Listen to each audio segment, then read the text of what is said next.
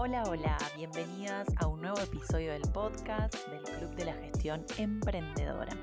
Y en este episodio quiero compartirte un tema que es clave para el futuro de tu negocio y también para vos, y es saber o entender en qué etapa de crecimiento estás. Y atención a estas palabras o esta frase, porque estoy hablando de la etapa de crecimiento, porque desde mi mirada siempre estamos creciendo, aunque no nos parezca, porque somos bastante resultadistas y medimos nuestro crecimiento, nuestra evolución en función de esos números como las ventas y el crecimiento eh, más lineal en, términos eh, numéricos de datos, más clientes, más leads, más todo. Y en realidad siempre estamos creciendo. Por supuesto que habrá etapas donde sentimos ese estancamiento porque no estamos alcanzando los resultados que queremos, pero siempre estamos interna perdón, interiorizando sería algún aprendizaje que nos hace crecer personalmente y profesionalmente y que bueno, que a la larga va a tener su impacto en, las ventas, que a veces es ese numerito que nos hace sentir satisfechas, seamos honestas.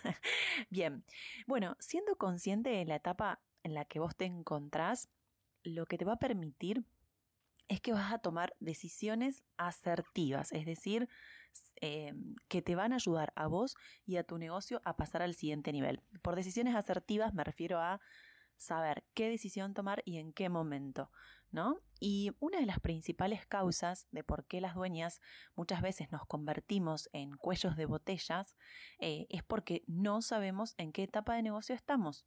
O vamos demasiado rápido o vamos demasiado lento. Y la idea es encontrar ese ritmo justo, ese flow del que tanto hablan. Y ahora te quiero preguntar, ¿Qué ocurre cuando no reconocemos la etapa de eh, negocio en la que nos encontramos?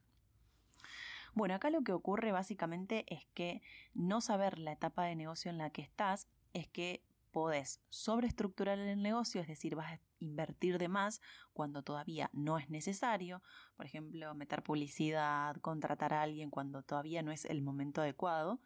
Em, por el contrario, también a, se, puede generar una subestructura del negocio, que quiere decir que invertimos de menos. Queremos crecer, pero no estamos dispuestas a, sí, ahora contratar, invertir en publicidad, en profesionalizar algunos procesos, etcétera. Por ejemplo, si aún no está validada tu idea a fondo o en profundidad y ofreces tus productos y servicios a demasiados clientes o tenés demasiada variedad de ofertas, eso hace que empieces a competir por precios, disminuye tu rentabilidad y vas a estar siempre dependiendo, eh, teniendo un negocio que depende de vos o de tus horas y vas a estar al tope, vas a tocar o topar con el techo, como, como suelo decir. Y si estás en una etapa de mucha venta y, por ejemplo, no profesionalizas, ahí sí viene una especie de estancamiento porque llegamos a no poder hacer más cosas, porque básicamente no tenemos más tiempo. Y todo eso eh, hace que, que, se genere un agotamiento en nosotras, en las dueñas, y sobre todo que el crecimiento no sea sano, porque nos genera malestar, nos genera angustia, frustraciones y sobre todo un agotamiento físico. Entonces ahora sí quiero contarte cuáles son para mí, después de mucha investigación empírica, de ir probando, de ir viéndome y observándome a mí misma y también a las personas eh, que he acompañado en este tiempo, pude identificar al menos cuatro etapas de crecimiento de un negocio digital y pude identificar qué prioridad hay que dar en cada una de estas etapas. Entonces, empezamos por la primera etapa. Es la etapa de origen, que es cuando comenzaste tu negocio, tenés tracción, es decir, que estás atrayendo, pero no hay suficientes clientes todavía. Estás en demasiados proyectos, es normal decir sí a todo, es decir, no aplicamos criterios de selección de clientes porque necesitamos dinero. O sea, básicamente decimos que sí a todos los clientes que eh, llegan a nuestro negocio y básicamente también vas como a ciegas o guiada por la intuición, no hay como un plan de acción, no tenemos claridad eh, de, lo, que estamos haciendo. Esto sucede mucho en los profesionales cuando recién se reciben y empiezan a ofrecer sus servicios eh, intercambiando tiempo por dinero. Entonces acá el foco, si queremos pasar a un siguiente nivel de negocio, es que empecemos a poner atención en la validación. Y sé que esta palabra la suelo decir un montón y últimamente me, la escuchan decir Pero la validación es la clave, es la clave y, la validación creo que es clave también en todas las etapas, no solamente en la primera. La primera tiene una trascendencia fundamental porque necesitamos salir de esa fase y empezar a generar dinero, eh, pero después en las siguientes fases nosotras evolucionamos y nuestros negocios, nuestros clientes también, y es necesario ir probando, ir midiendo esas nuevas ideas que se nos van ocurriendo para saber si realmente son las ideas Mm, correctas, por así decirlo, y que nos van a generar el retorno en tiempo y dinero que nosotras esperamos. Entonces acá lo que tenemos que hacer en esta primera etapa de origen es validar, validar, validar, eh, em, ir probando los productos y servicios con el menor esfuerzo eh, posible. Por eso es vital que haya un foco en pocos productos y servicios eh, principales y obtener excelentes testimonios que nos ayuden a pasar a la siguiente etapa de seguir vendiendo. Entonces acá eh, lo que más les cuesta o nos cuesta como dueñas es justamente eliminar productos, soltar servicios, decir que no a, eh, clientes u ofertas eh, que tenemos vigentes en nuestros, nuestros negocios.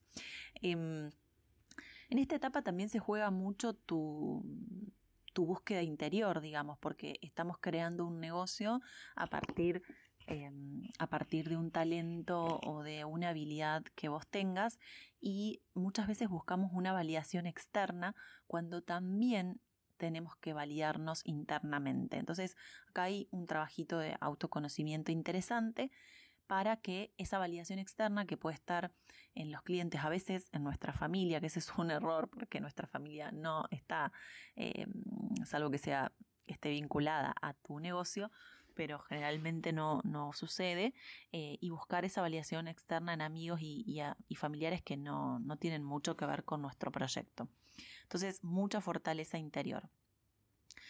La segunda etapa es la etapa del impulso, es decir, acá el negocio ya funciona, hay una demanda para lo que vendes, es decir, que hay, mm, hay ventas, tenés clientes, pero aún queda como un espacio para crecer, es decir, que no estás en tu máxima capacidad.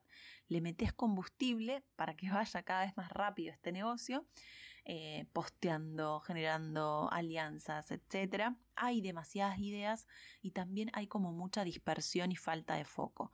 Y la sensación está de aún no llegué. Esta etapa también se hace insostenible en el tiempo porque no podemos estar eh, echándole combustible todo el tiempo al, negocio, digamos, eh, ya sea estando en las redes, eh, sin una estrategia clara, sin un plan de crecimiento que nos ayude a, mm, seguir vendiendo de mejor manera.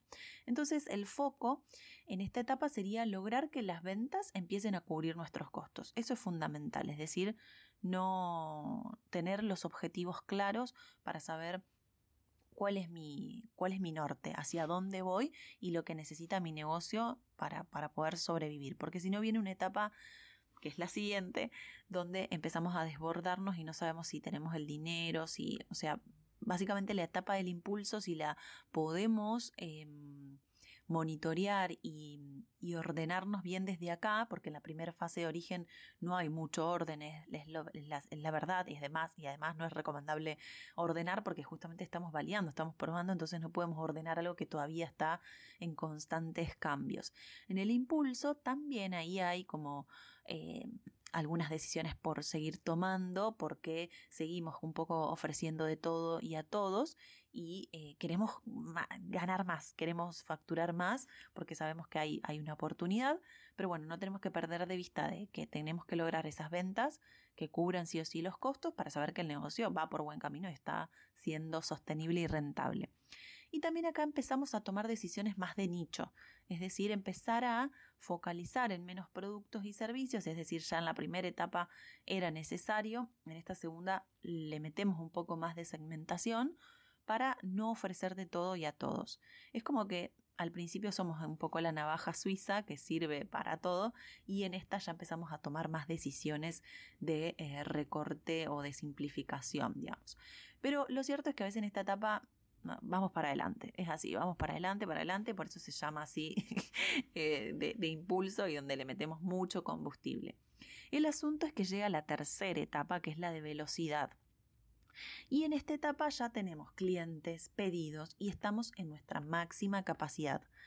Acá lo que sucede es que no podemos seguir creciendo más tal como lo venimos haciendo hasta ahora, porque no hay una estructura sólida para crecer y generalmente la escalabilidad del negocio está en juego, sobre todo las que brindamos servicios y nuestro negocio depende de nosotras. El crecimiento de la empresa generalmente depende de, nuestro esfuerzo. Entonces el foco en esta fase es tener que pasar de autoempleada a empresaria, que haya empieza a jugar mucho nuestra mentalidad, o sea, la mentalidad igual es transversal en todas las etapas si en la primera necesitábamos búsqueda interior, en la segunda empezábamos a trabajar un poco, a, hacer órdenes, a, tener un poco más de orden en esta fase orden interno y, y, en esta fase de velocidad empezamos a tener una mentalidad más deseo, ¿no? Empezar a tener una visión más global y estratégica. Necesitamos asumir nuestro rol de liderazgo y empezar a delegar todas las tareas operativas. Es importante implementar procesos, crear equipos, revisar constantemente el modelo de negocios y todo se reduce a reducir justamente lo complejo y hacerlo simple. Acá me voy a detener un poquito más porque es la fase con la cual yo estoy más comprometida em, con gestionar y con la que he decidido encarar mi, foco de, de, los servicios.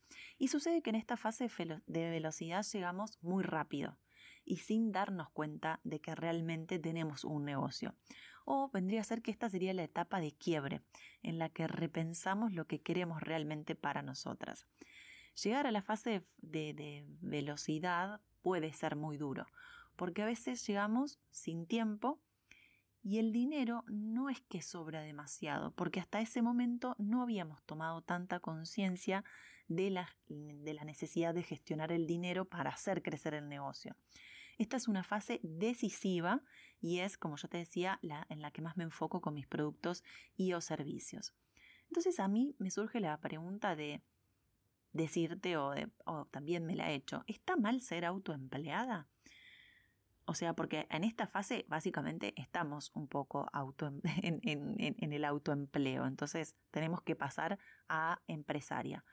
Pero acá me gustaría invitarte a que te preguntes si es lo que vos querés o es lo que vos esperás de mí. Es decir, no hay nada que esté mal o está bien, porque podés elegir ser autoempleada. Ahora, si queremos elegir ser empresarias, sí es necesario que demos un paso al costado en la forma en que veníamos haciendo las cosas.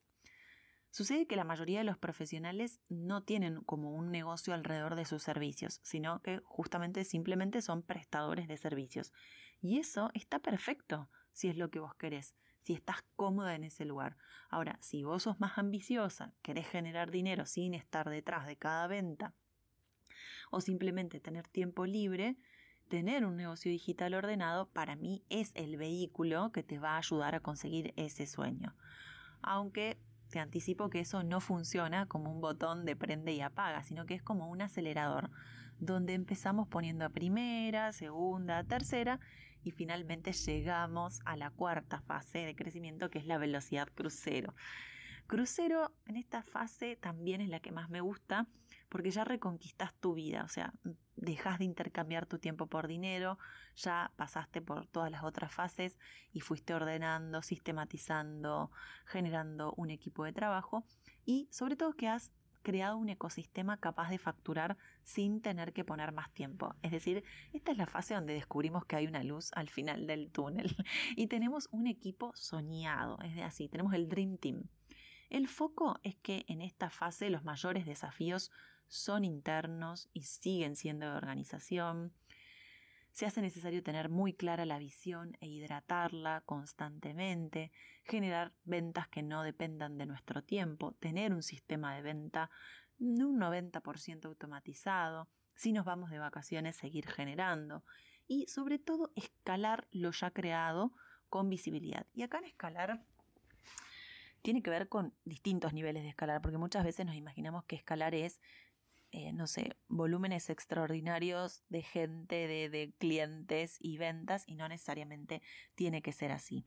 Es una, escalabilidad que puede ser justamente empezar a generar ventas que no dependan de tu tiempo. Y ese es un nivel de escalabilidad. O sea, ya ahí el negocio es escalable porque está generando dinero sin que vos estés presente. Pero la escalabilidad también tiene que ver con seguir generando una rentabilidad y que los costos no aumenten al mismo nivel que, que las ventas, ¿no? Ahí está un poco en términos económicos el concepto. Y a mí me encanta la metáfora, la metáfora perdón, de la velocidad crucero porque es como que me da tranquilidad pensar que mi negocio funciona con una velocidad constante, generando ingresos predecibles y que también me da la posibilidad de seguir manejándolo yo, digamos, porque yo me imagino en mi auto pongo velocidad crucero, manejo, lo conduzco, pero si quiero frenar, freno y si quiero acelerar, acelero y nada me lo va a impedir. Entonces me dio como mucha paz y tranquilidad pensar en esa fase y poner esa metáfora. La verdad que la posibilidad de negocios 100% en piloto automáticos eh, está presente también, aunque todavía yo no la he experimentado. Y confieso que un poco me gusta trabajar también para llegar ese, a ese nivel por lo menos de irme, no sé, tomarme dos meses de vacaciones y que el negocio siga funcionando sin reducirse la facturación. Así que bueno, hoy mis servicios básicamente se centran en esas dos últimas fases de crecimiento del negocio digital. Y me gustaría saber si te sentís identificada en algunas de estas, eh, de estas etapas, porque muy prontito estaré abriendo las puertas para trabajar de una manera muy íntima y personalizada con un grupo de dueñas que estén listas para pasar un poco de la fase de velocidad a la fase eh, crucero mediante la creación de procesos, documentación y el diseño de sistemas para que el negocio empiece a funcionar como un relojito y vayamos preparando el terreno para, eh, para llegar a, a, una velocidad constante. Así que estate atenta porque muy pronto voy a abrir ese grupo de aplicación o es un mastermind. Todavía estoy buscando un poquito el nombre que resuene con, con ustedes básicamente para, eh, para trabajar con objetivos muy marcados, muy claros, semana a semana, donde vamos a estar eh, definiendo qué, procesos vamos a documentar, cómo vamos a sistematizar, qué sistema de comunicación vamos a implementar, sistemas de gestión de tareas. Bueno, trabajamos sobre los cimientos de, una empresa digital, pero lo hacemos juntas, en, en compañía, porque me he dado cuenta que esta de la, tarea de formar nuestras estructuras, nuestros sistemas y procesos, no es la tarea más linda que nos gusta hacer, nos da mucha pereza, mucha fiaca, pero porque todavía no nos damos cuenta de eh, la gran inversión que tiene hacer eso, porque nos facilita un montón los flujos de trabajo, el delegar, eh, el no estar atrás de todo, y, eh, en fin, nos saca del desorden básicamente. Así que bueno, muy prontito te vas a estar enterando.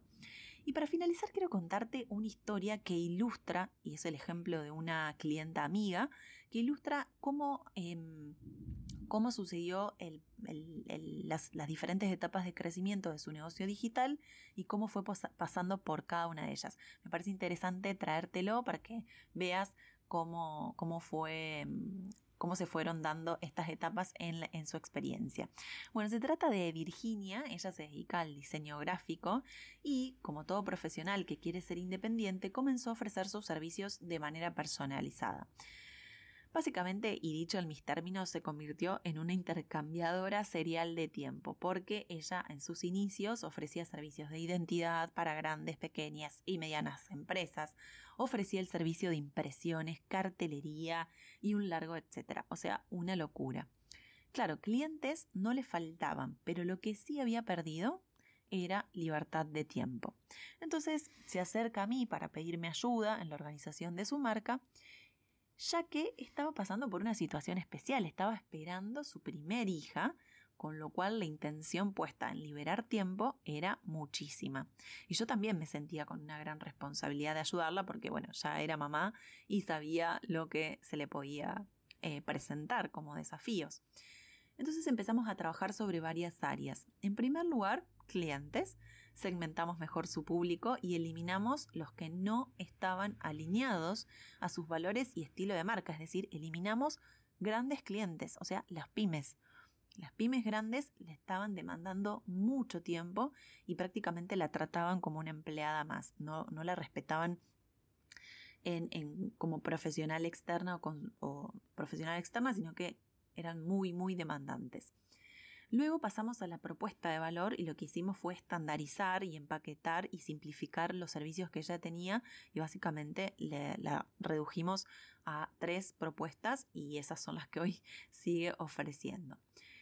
Y después, cuando empezamos a analizar el área de recursos y finanzas, le propongo hacer dos ejercicios claves. Por un lado, una evaluación financiera y por otro lado, un análisis de tiempo.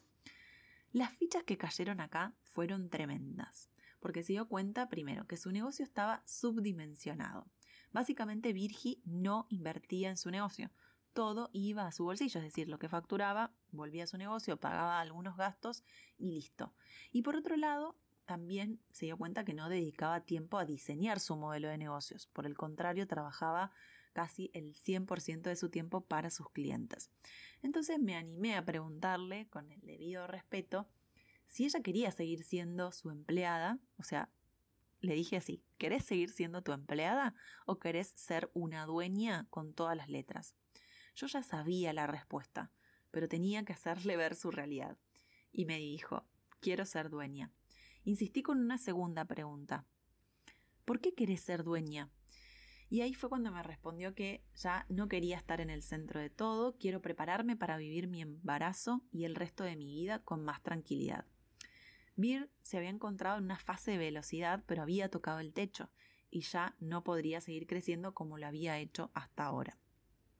El método a través del cual a ella le llegaban clientes había sido imperfecto. El boca a boca la estaba quemando porque era un boca a boca que venía de clientes tóxicos y traían y generaba, traían a su negocio más clientes tóxicos. Bueno, en síntesis, no sé si te hice bien todo el recorrido, pero el proceso para que Vir pasara de velocidad a crucero fue justamente un proceso. Hasta me animaría a decirte que volvimos a la etapa de origen, pero en lugar de que le tomara años, pudo avanzar nuevamente de etapa a etapa sabiendo dónde poner el foco y las prioridades de una manera más ágil, como si ella ya supiera de antemano cómo iba a ser su recorrido, cosa que antes no lo tenía, no tenía ese mapa. Por lo que menos, en menos de 12 meses, Bir ya era mamá y pasó nuevamente por la fase de velocidad, pero esta vez sin sufrir, sabiendo ya cuáles eran los pasos a seguir. Porque en este caso ella se enfocó en emprendedoras, en emprendedoras digitales, y el otro día me contó que ya está armando el equipo de diseñadoras juniors para liberarse aún más del negocio. Y la verdad que eso me puso muy, muy feliz. Y el mantra con el cual finalizo este episodio es que podemos lograr todo lo que nos propongamos, pero no todo a la vez. Espero que te haya gustado, me gustaría saber tu opinión y en qué etapa de negocio te sentís identificada. Y te recuerdo que podés suscribirte a mi audio curso gratuito Travesía Digital para pasar un poco y, e ir aprendiendo eh, las cuatro estaciones que necesita toda mujer para aprender a ser una, a aprender a ser una empresaria. Así que te invito a que puedas hacerlo y escucharlo y a descargarte las actividades que te sugiero. Nos vemos en el próximo episodio.